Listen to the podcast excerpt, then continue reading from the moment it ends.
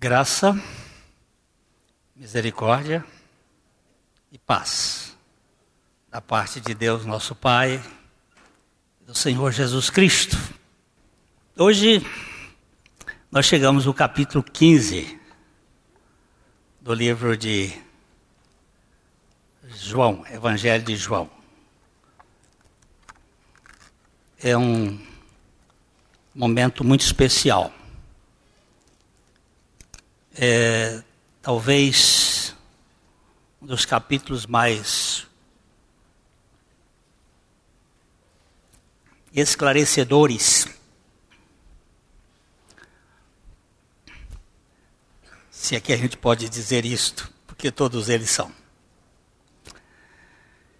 Nós vamos abrir a nossa Bíblia, ou o nosso iPad, ou a nosso uh, iPhone, porque hoje a Bíblia é em várias formas, ou simplesmente aqui.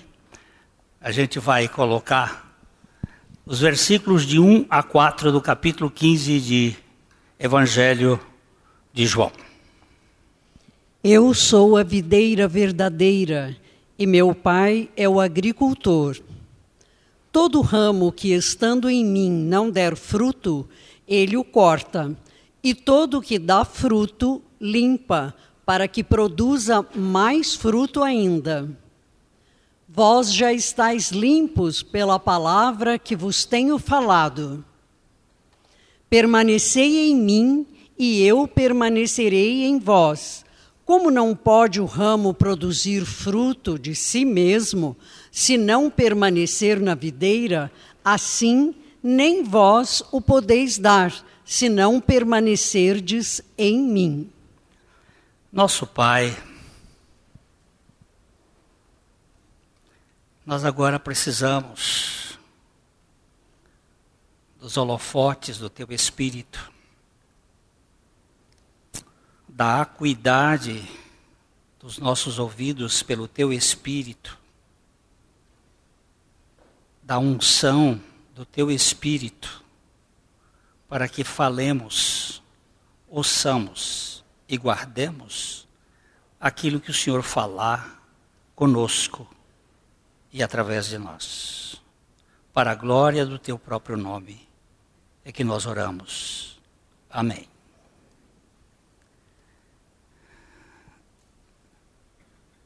Por que será que Jesus não disse por exemplo, eu sou a sequoia gigante.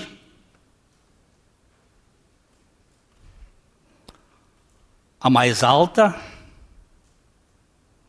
e uma das mais vetustas árvores deste mundo. Ela pode chegar a 115 metros de altura. O seu diâmetro pode chegar a ponto de fazerem um túnel e passar um carro por dentro, como havia uma sequoia lá na Califórnia. Por que, que Jesus não disse, eu sou a sequoia gigante? Ou porque ele não disse, eu sou o Quercus palmar fortíssimo, o tipo de carvalho, a árvore mais resistente do mundo?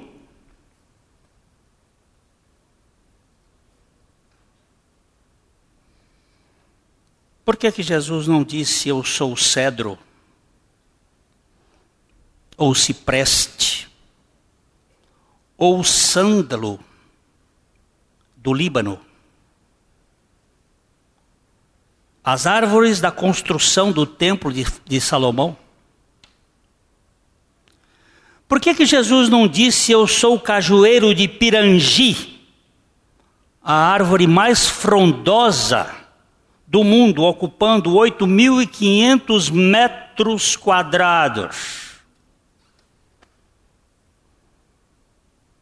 Há tanto tipo de árvores. Há árvores que produzem madeira, árvores que produzem sombra, árvores que produzem flores, árvores que produzem frutos, árvores medicinais. Tem árvores que produzem madeira, sombra, flores, frutos e são medicinais. E Jesus procurou exatamente dizer: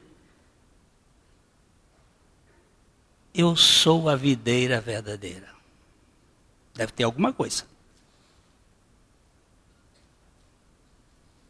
Deve ter alguma coisa nesse assunto aqui para ele escolher. Ele que criou todas as plantas no Éden, pinça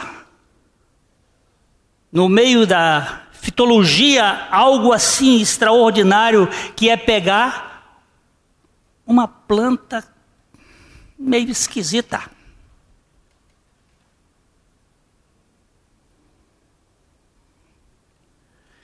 Porque Jesus se compara exatamente com a videira,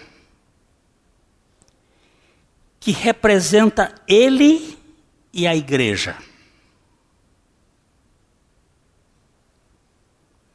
Jesus disse no Evangelho de João, sete vezes,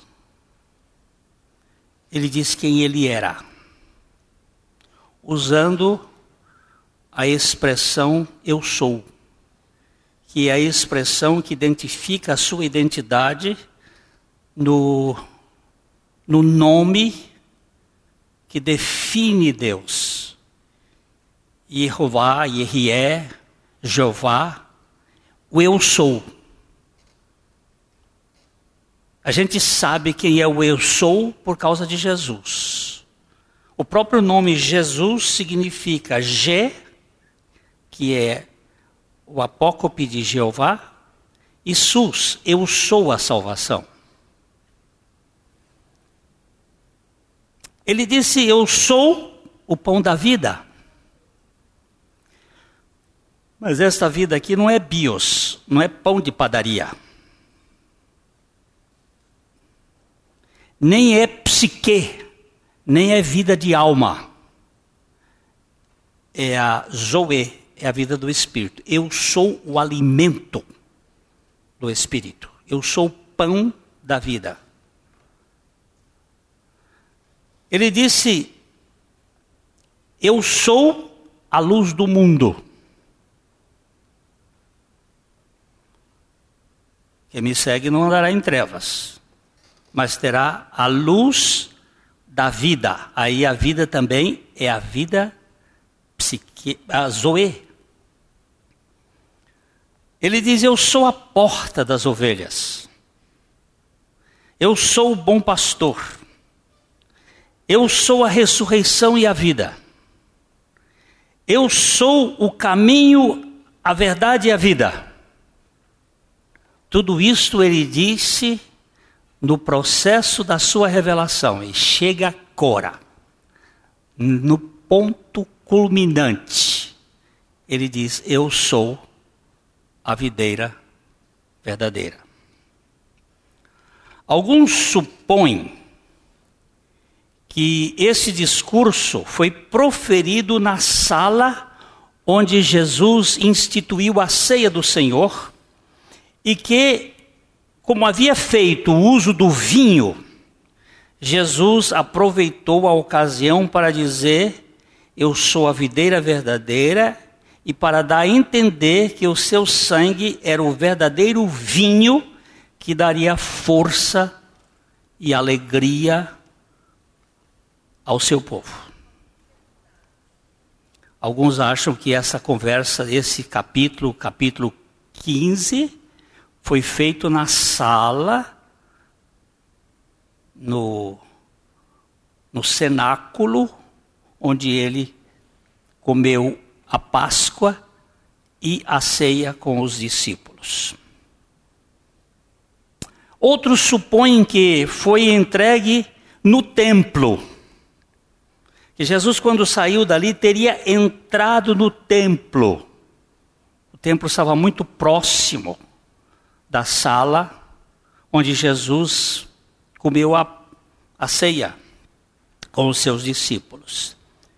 E na entrada do templo, segundo Josefos, Flávio Josefos, um historiador é, judeu, na frente do templo, o templo que foi reformado por Herodes, havia uma grande parreira, uma grande videira de ouro. E que Jesus teria dito isto por causa desta videira, essa aqui é, é, não é a verdadeira. Essa aqui é uma videira falsa, uma videira só de aparência. Eu sou a videira verdadeira. Outros acreditam que ele tenha dito isso no caminho em que ele, ele ia até o Monte das Oliveiras o Monte das Oliveiras fica do outro lado, e então ele saiu para ir para lá, foi de lá que ele foi preso. E então naquele caminho havia algumas videiras, era muito comum em Israel, videiras. E ele teria olhado para aquelas videiras e teria dito: Eu sou a videira verdadeira. Nós não sabemos exatamente qual é essa comparação. O que nos chama a atenção é que Israel era chamado de videira. Nós vamos dar uma lidinha no profeta Isaías, no capítulo 5. Nós vamos dar uma lida em sete versículos, de 1 a 7. Profeta Isaías, que é um profeta que revela muito do projeto messiânico de uma maneira muito clara. Até o livro do profeta Isaías, ele tem 66 capítulos, sendo 39 desses capítulos voltados mais para os aspectos históricos de Israel e 27 capítulos a partir do 40 falando do servo sofredor, que é Jesus Cristo. E no capítulo 5, nos versos de 1 a 7, nós vamos dar uma, uma lida aqui. Agora cantarei ao meu amado o cântico do meu amado a respeito da sua vinha. O meu amado teve uma vinha num outeiro fertilíssimo Sachou-a, limpou-a das pedras e plantou de vides escolhidas. Edificou no meio dela uma torre e também abriu um lagar. Ele esperava que desse, que desse uvas boas, mas deu uvas bravas. Ele está dizendo é, que o meu amado tinha uma vinha.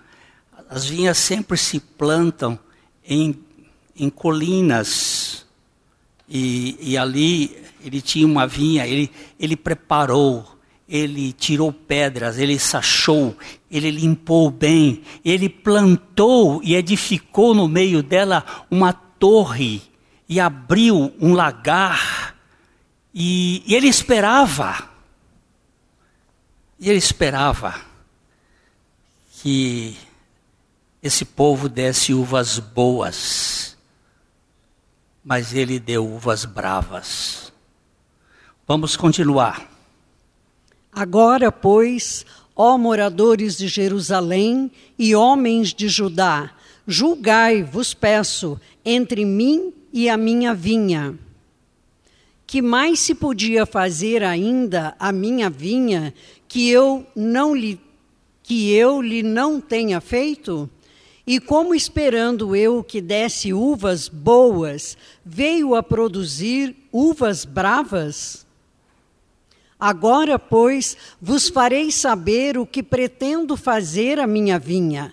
Tirarei a sua sebe, para que a, para que a, a, a vinha sirva de pasto.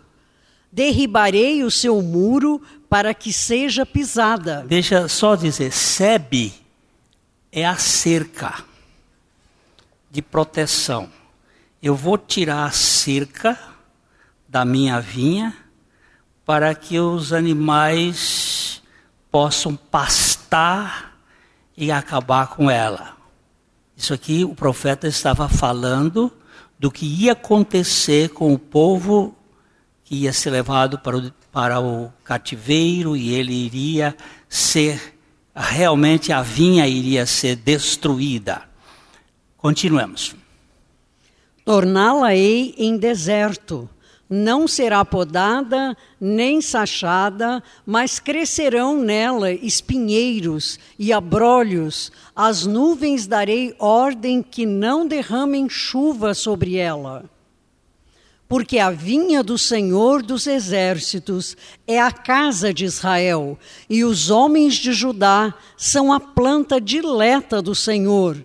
Este desejou que exercessem juízo e eis aí quebrantamento da lei, justiça, e eis aí clamor. Olha como o Senhor descreve a situação.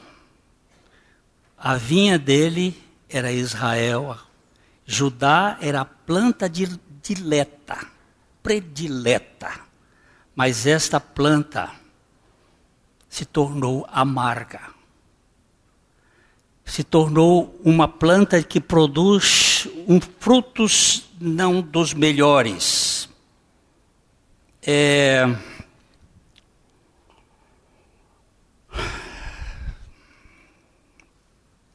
A primeira vide que nós temos notícia na literatura bíblica foi plantada por Noé logo depois do dilúvio, quando ele fez um altar, um sacrifício. Ah, vamos dar uma olhada assim nesse capítulo 9 de Gênesis, no versículo 20.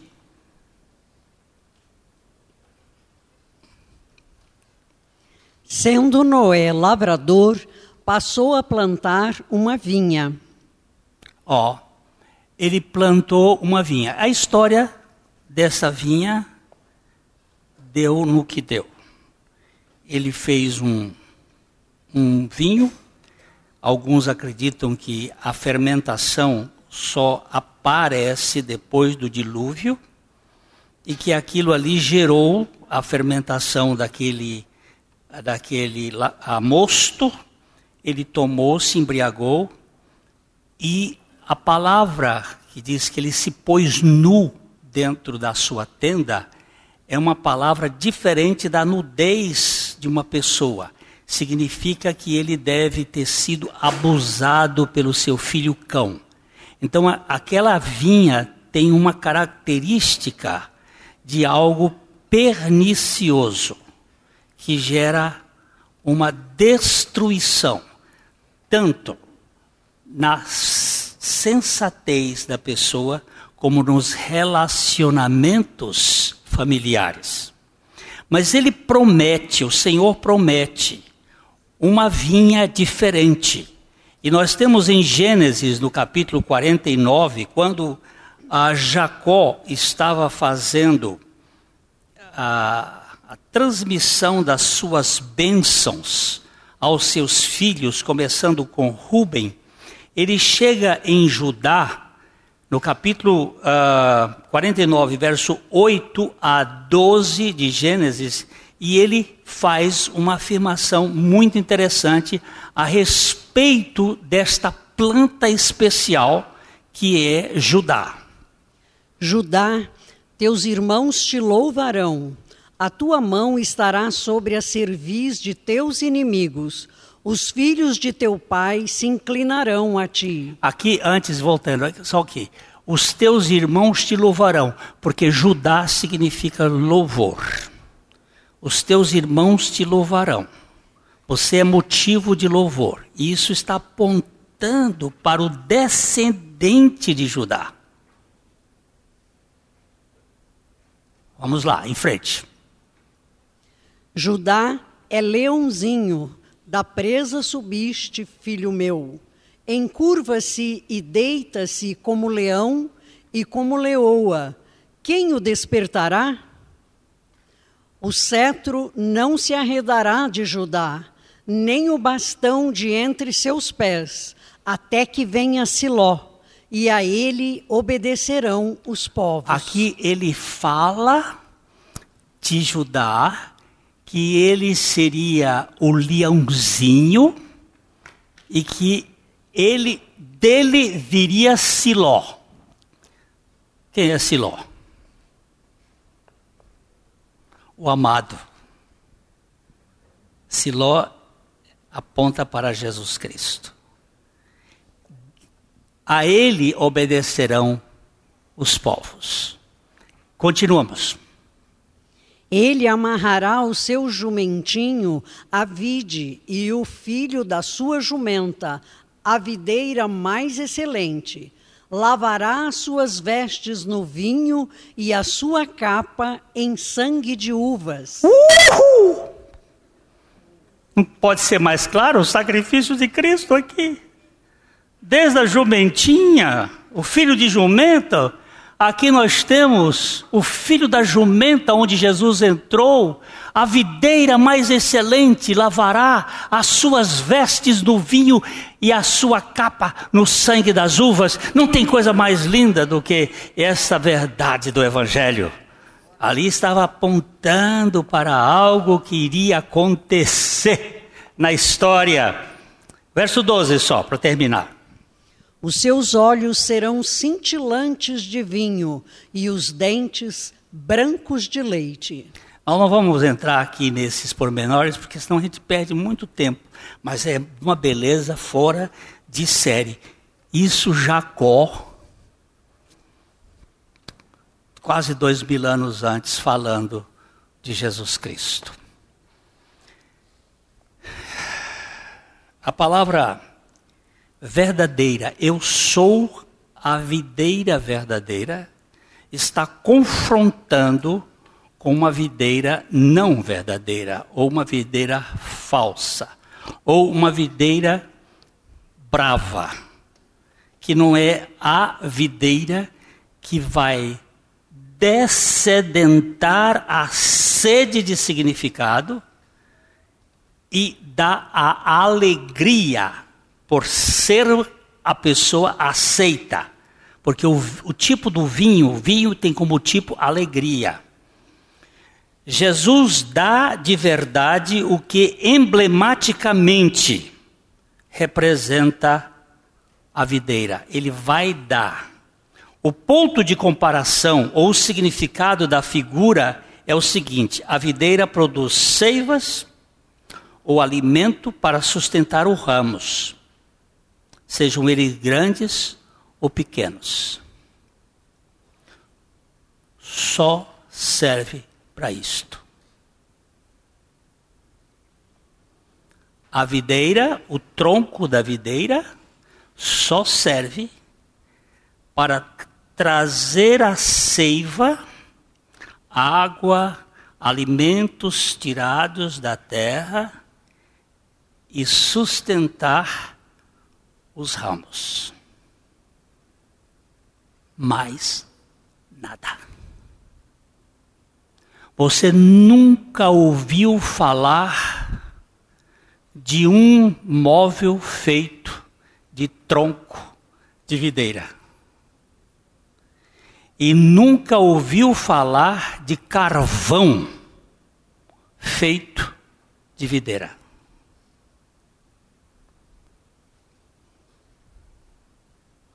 A videira tem só um único objetivo: sustentar os ramos trazer vida, ou gerar vida, produzir vida. A videira não dá fruto. Quem dá fruto são os ramos. Jesus está terminando o seu ministério. E ele está dizendo para os seus discípulos: Eu sou a videira verdadeira. E vocês são os ramos. Vamos ler outra vez? João 15, 1. Eu sou a videira verdadeira e meu pai é o agricultor. É.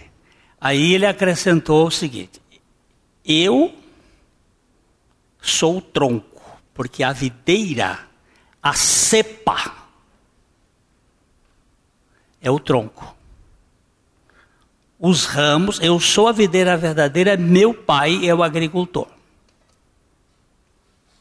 Quem vai cuidar da videira dele é o viticultor, que é o pai. A palavra viticultor, ela expressa exatamente o termo grego georgos, que é a terra sendo trabalhada. Geo, georgos, ergos, trabalhar a terra, trabalhar a obra da videira na terra. A videira de Deus que iria produzir frutos na terra. É o Pai que está por trás. Significa que ele cuida de uma vinha, adubando, aparando e defendendo a videira de fungos, de pragas, tirando, limpando, cortando, é, cuidando dessa videira. A figura significa que Deus deu ou designou seu filho para ser a fonte de toda a bênção para a humanidade. Nenhum galho pode viver fora dele e ser frutífero no reino de Deus. Toda graça desce por meio dele. E Deus cuida de todos os ramos dessa videira. Isto é, de todos os que pela fé estão unidos a Cristo Jesus. Em Jesus e na igreja, o Pai tem o mais profundo interesse. E o seu objetivo é que sua igreja receba essas bênçãos e dê muito fruto.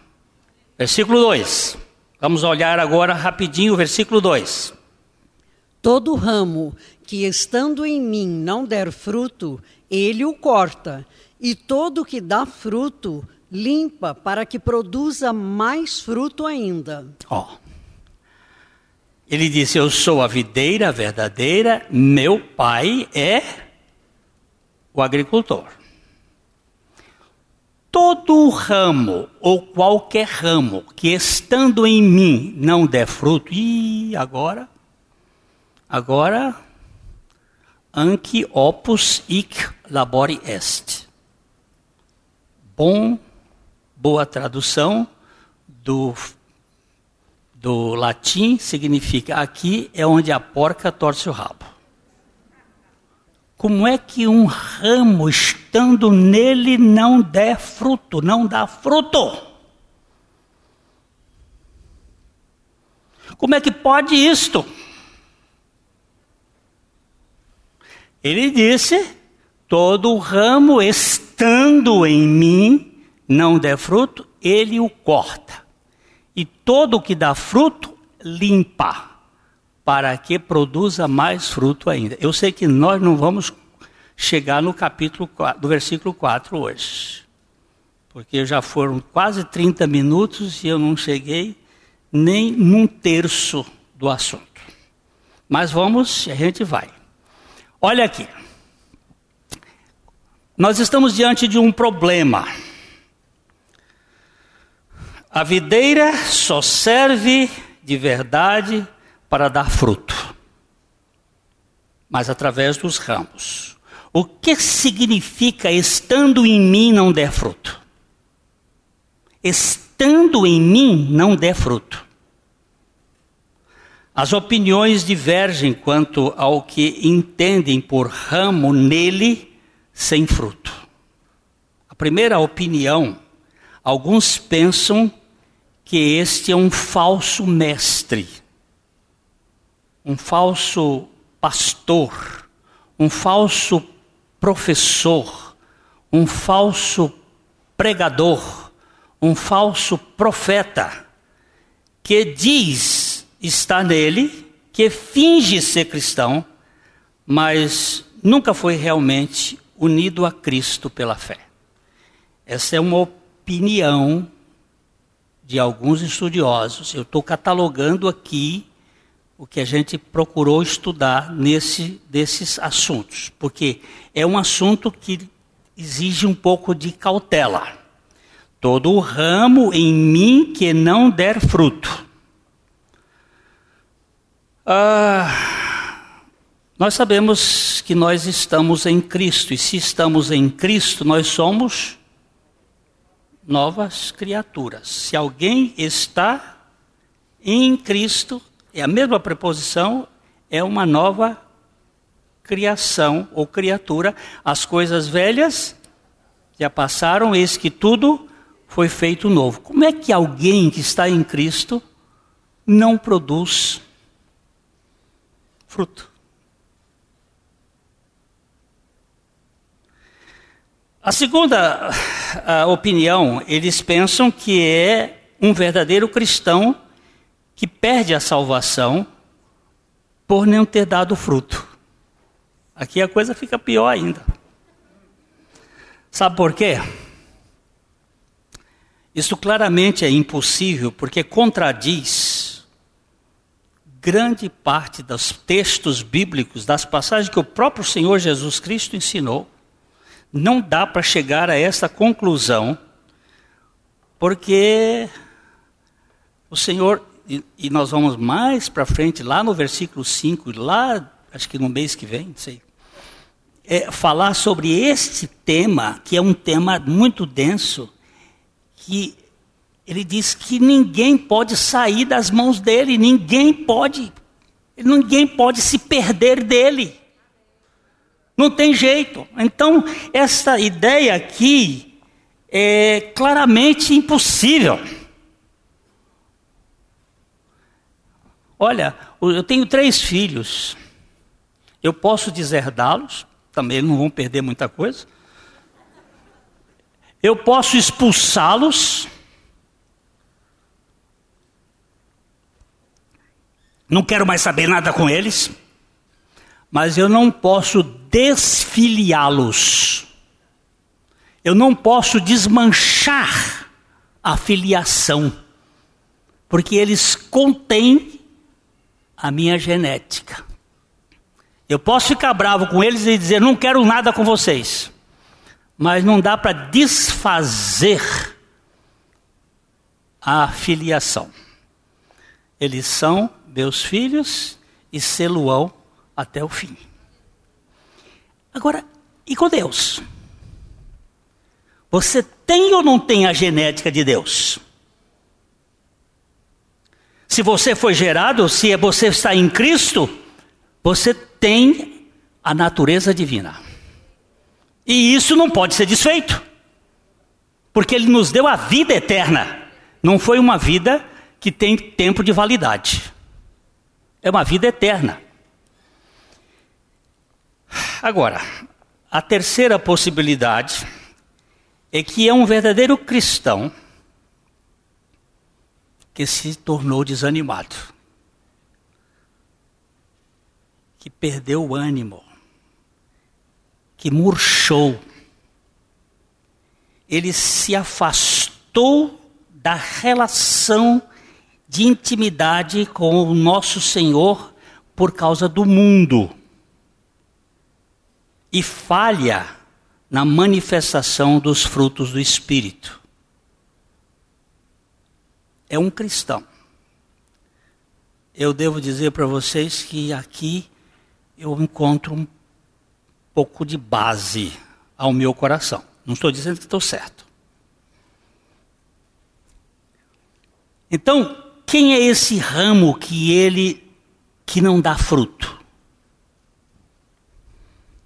Neste texto, o Senhor faz com que este ramo infrutífero de algum modo, seja tratado.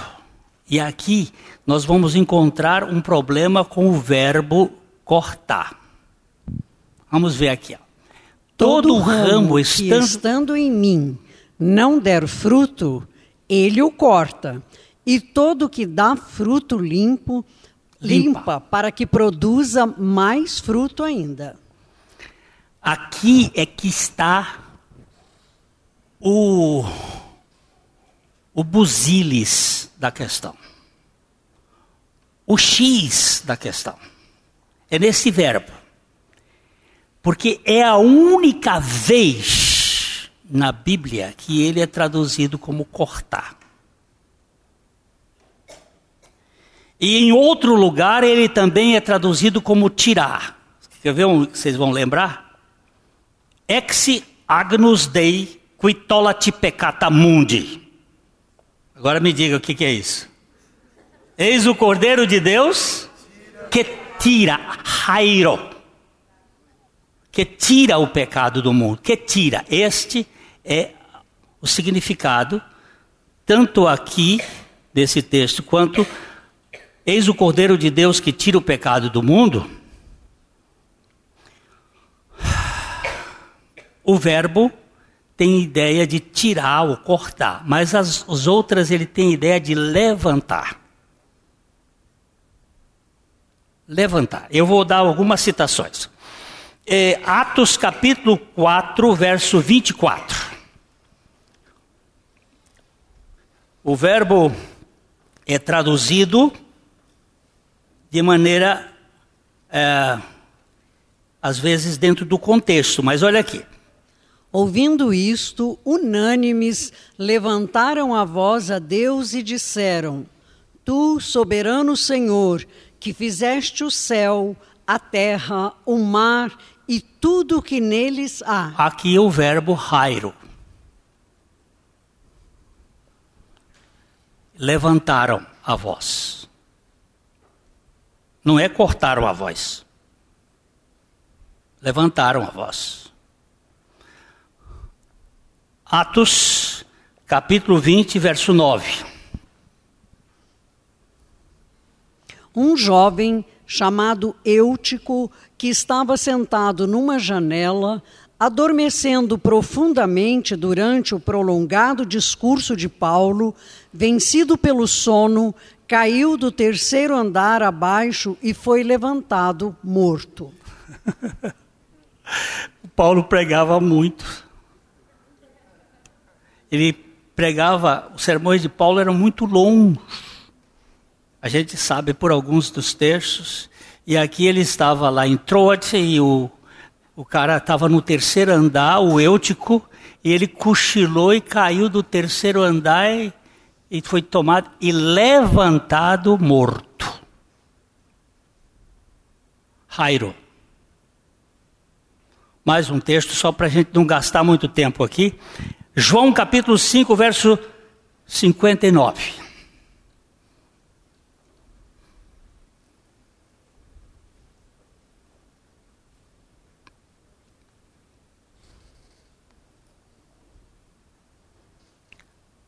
Capítulos João 5,59 não, de, não tem na. Ah, perdão, 8,59. Eu disse 5? É cabeça de velho. Então, Então pegaram em pedras para atirarem nele, mas Jesus se ocultou e saiu do templo. não é pegaram em pedra, é levantaram as pedras para jogarem nele.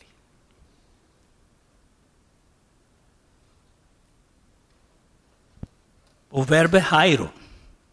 Levantaram pedras para jogar nele.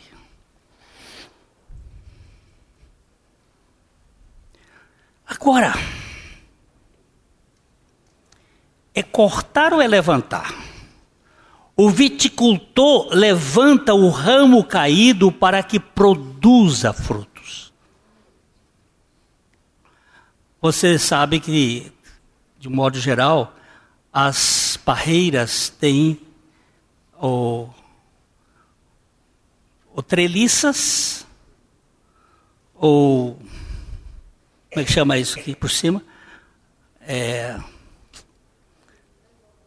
pergolado, um pergolado para eles, para ela subir, porque a parreira é uma trepadeira. Ela é uma trepadeira. E, e ela sobe, né? e ele está dizendo o seguinte: o ramo, quando ele cai, ele precisa ser levantado, porque ele está nele. E é aqui que começa a coisa, ó, chega a arrepiar. A coisa mais linda do meu viticultor. O ramo está nele, mas não está dando fruto. Ele precisa trabalhar com este ramo. Vamos voltar lá no versículo. Todo ramo. Todo ramo que estando em mim não der fruto, ele o corta. E todo o que dá fruto, limpa, para que produza mais fruto ainda. Ó, todo ramo estando em mim que não der fruto, ele levanta. Ele ergue. Ele suspende. Para quê? Para receber sol e vento. Porque a planta precisa tanto do sol quanto do vento. Ele levanta para que ele possa receber a iluminação. E todo o que dá fruto, e aqui nós temos um, um problema, deixa eu ver se eu acho aqui, no grego, porque é uma jogada. É, eu, como eu anotei muita coisa aqui, deixa eu só ter uma paciênciazinha com o velho. Ele usa aqui, ó. Todo ramo estando em mim não der fruto, ele, o verbo é rairo. Todo o que dá fruto, limpa. É, o limpa, o limpa é cathairo. É como se fosse um um, uma espécie de trocadilho. Hairo e Takahairo. Kathahairo. Ele vai limpar, podar. Eu garanto para vocês que eu vou um dia desses trazer um trabalho sobre poda de videira. Que trabalho lindo que é o viticultor. Ele tem um cuidado que ele tem que. A videira ela é podada duas vezes. Ela é podada na dormência e quando está verde, quando ela está crescendo. Na dormência, ele tem que cortar aqueles ramos que ficaram infrutíferos, que não foram bem, ele vai cortando vai podando. E depois que a videira já tem folhas, ele vai tirar folhas, ele vai esvaziar os cachos para que haja uma produção adequada e uma melhor, melhor condição de produzir o vinho. É um trabalho maravilhoso que o viticultor faz. Ele está dizendo: aquele que não dá fruto, ele levanta. E aquele que dá fruto, ele poda. Ele limpa. Como uma vinha não tem valor a menos que dê frutos, tanto para a subsistência das pessoas, como para o seu deleite o princípio cristão não teria valor a menos que o cristão vivesse para que outras pessoas sejam salvas e bem-aventuradas. Pelo exemplo e pelo labor, para que o mundo possa ser levado a Cristo através da obra da cruz. Não tem razão de ser se eu não produzir fruto. Não tem razão. Então, levantar seria o ministério positivo de Deus, de encorajar, para que o ramo frutifique, tornando mais fácil para obter a luminosidade com cuidados especiais e ser frutífero. O ramo que dá fruto é o cristão que está crescendo mais e mais na comunhão com o Senhor. A videira deve ser limpa, limpa de insetos, de mofo, de fungos, e o cristão deve ser limpo das coisas mundanas que se apegam a ele. Ele tem que ser limpo. Quem vai fazer isto é o Pai. Cada um que é verdadeiramente seguidor de Cristo, que está unido a Cristo pela fé, que é verdadeiramente deriva dele a graça e a força como ramo da videira, este ramo vai ser podado pelo Senhor. E Deus muitas vezes ele tira de nós os nossos ídolos. As coisinhas que nós nos apegamos deste mundo.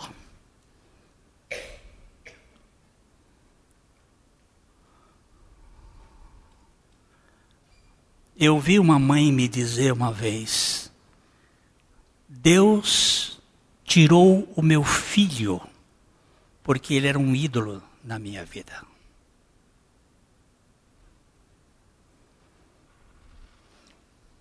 Ouvi um testemunho recente de uma família que está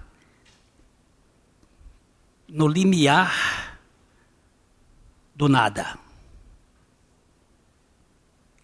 Perdendo tudo. Pero o homem está profundamente agarrado com Deus e vivendo para a glória de Deus.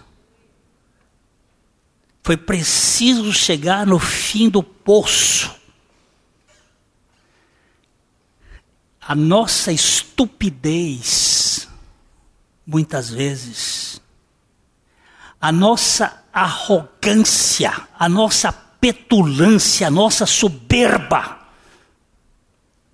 de não querer ser trabalhado por Deus, mas você está em Cristo, o Senhor vai meter a poda em você. Não brinque com esse assunto, porque o assunto é sério. Ele vai, ele vai fazer em mim. Ele está fazendo em mim tirando coisas das quais eu dava valor.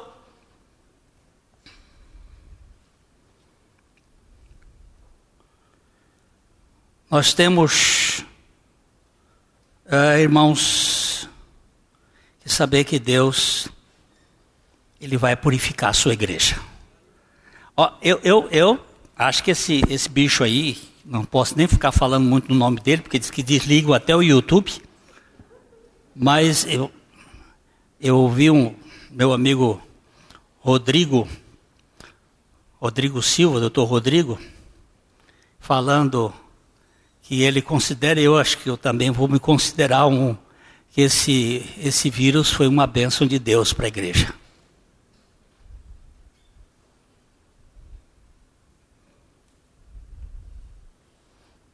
Preste atenção. Vocês estão pensando que Deus está por fora, mas Ele é soberano. Quando os irmãos de, de, de José fizeram mal para José, tentando fazer o mal para José, ele chegou para eles depois e disse assim: Meus irmãos, não fiquem tristes, porque os irmãos ficaram apavorados quando ele se revelou, porque não foi vocês que fizeram isto, o mal que vocês fizeram para mim, Deus transformou em bênção.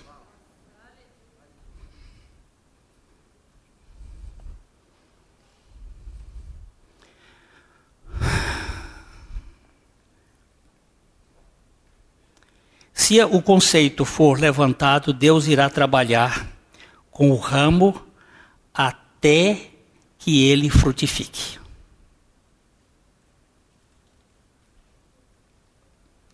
Ele limpa, ele poda e ele limpa podando.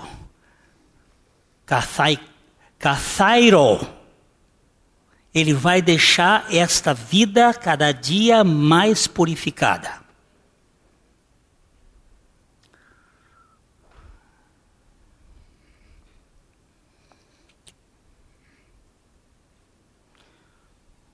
Deus frequentemente permite que nós sejamos retirados do comando das coisas. Para que nós não tenhamos outra esperança senão Ele mesmo.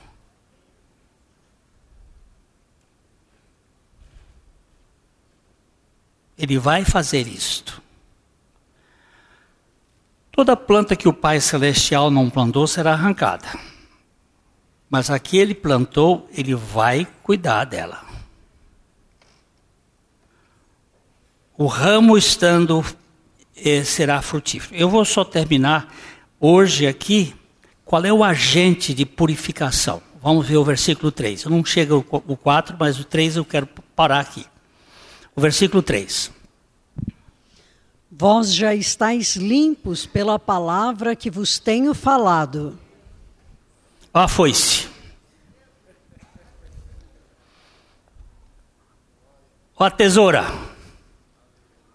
Vós já estáis limpos pela palavra que eu vos tenho falado. No capítulo 13, no versículo 10, ele falando desse mesmo dessa mesma purificação, dessa mesma limpeza, ele diz que nem todos estavam limpos. Declarou-lhe Jesus: Quem já se banhou não necessita de lavar senão os pés. Quanto ao mais, está todo limpo. Ora, vós estáis limpos, mas não todos. Isso ele estava falando porque Judas estava no meio deles. Vós já estáis limpos, mas não todos. A pergunta que eu vou fazer aqui para você: você já está limpo? Você já recebeu Jesus como Senhor da sua vida? Nós não fazemos apelo para nenhuma pessoa, mas o Espírito Santo levanta essa questão na sua vida. Eu não estou perguntando se você está na igreja. Tem muita gente na igreja, mas não está na videira. Ele está entre os irmãos, mas ele não está enxertado na videira. E como é que alguém pode estar enxertado na videira? Primeiro, Cristo nos atraiu a Ele. Quando? Lá na cruz. Ele nos incluiu nele. Para quê? Para desmanchar Adão que estava em nós.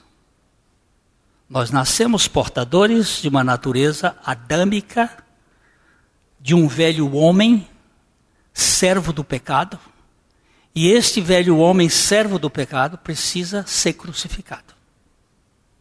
Nós estamos em Cristo porque Cristo nos atraiu a Ele.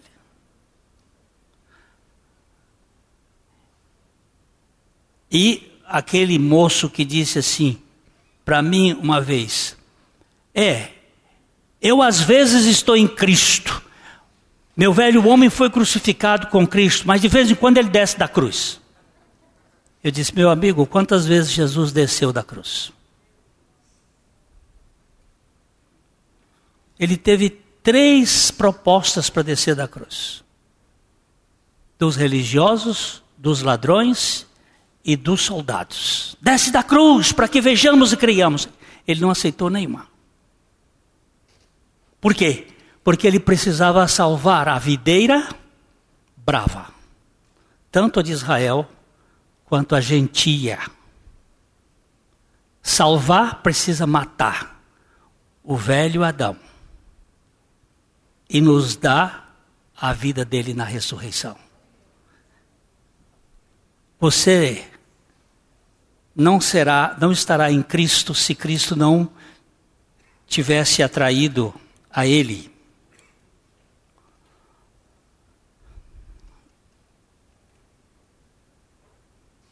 A sua palavra é o lugar que nos dá segurança. Onde é que você encontra isso? Na palavra. É na palavra. Eu não sinto, eu não entendo. Terminando. Eu estava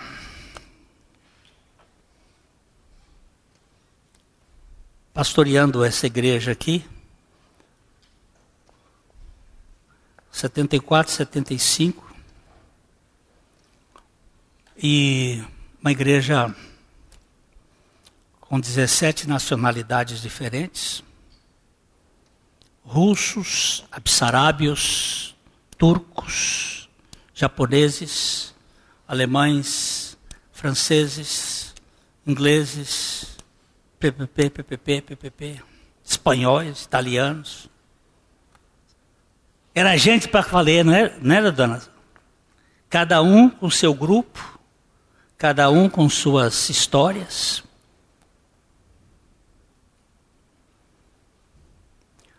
dois anos de pastorado, duas úlceras,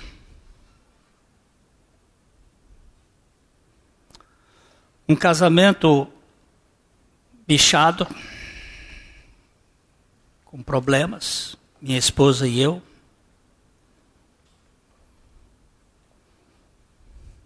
Sem saber o que fazer, religião na cabeça, para me fazer um grande hipócrita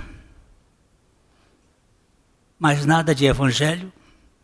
Eu fui ouvir um pregador na igreja do aeroporto, igreja missionária do aeroporto. Um pregador exótico, esquisito, uma figura sem muita expressão, tocando sanfona. E eu, snob, metida besta, sentei lá e perguntei o que que eu vim fazer aqui, amarrar, onde eu fui amarrar minha égua.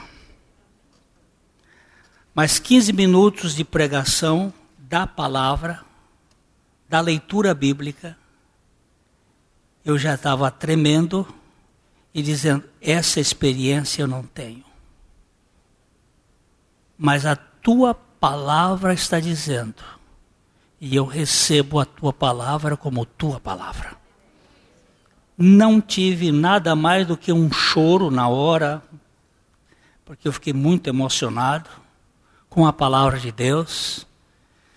Mas a partir dali, algo que eu chamo de a suficiência do Senhor começou a crescer dentro de mim. E essa suficiência é enxertar o ramo na videira. Ele é a nossa suficiência. Não é uma experiência estática, de êxtase. É uma experiência de suficiência. É Cristo vivendo em nós. Eu sou a videira. Vocês são os ramos. Se você estiver em mim e não der fruto, o viticultor vai levantar você. E isso tem custo. Isso tem custo. Deixa eu terminar aqui, ia dizendo assim, eu vou dizer só umas coisinhas mais, bem rápidas. Isso faz parte do meu livro, A Festa do Contentamento. Jesus aponta aqui nesta metáfora uma unidade inseparável que existe entre o tronco e os ramos pois nem os ramos podem permanecer sem o tronco, nem o tronco pode viver sem os ramos. Olha só, isso é profundo. Se você cortar os ramos e não brotar mais, o tronco se seca. Os ramos separados do tronco secam e morrem, e o tronco sem os ramos não produz folhas nem dá frutos, e consequentemente acaba morrendo. A integração orgânica entre os dois elementos é fundamental para o desenvolvimento da planta como um todo. A importância do caule da videira é a sustentação dos ramos e a transmissão da vida e da seiva. O caule da videira não produz frutos, mas suporta os sarmentos para que estes produzam frutos. A videira verdadeira sustenta os seus ramos e os capacita a frutificarem. O tronco da videira não serve para outra coisa qualquer, senão para o suporte dos ramos, bem como o transporte da seiva. Nunca ouvi falar que tenha sido feito um, um móvel de madeira de vide nem carvão extraído de seu lenho. Isso me faz indagar por que Jesus se identifica exatamente com o caule desta planta. Que semelhança existe entre o tronco da vide e a pessoa de Jesus? Seu tronco, não há ramos, sem o tronco, não há ramos, e sem os ramos, não há fruto. Não há igreja sem Cristo. A igreja sem Cristo perde o viço e fenece, mas Cristo sem a igreja é tronco seco, sem fruto. Não há ramo produtivo fora da videira. Também não pode haver videira fértil e fecunda sem ramos. Hoje, Cristo sem a igreja é um contrassenso. Uma organização eclesiástica pode existir sem a vida de Cristo, mas Cristo não se manifesta no mundo atual sem a realidade espiritual da igreja. Isso não é arrogância, é uma posição definida pelo próprio Senhor. Foi Ele quem determinou esse elo de intercâmbio. Eu sou a videira e vós os ramos. Cristo é a videira. Nós somos os ramos em perfeito correlacionamento. Glória a Deus, porque eu sou parte de Cristo. Aleluia.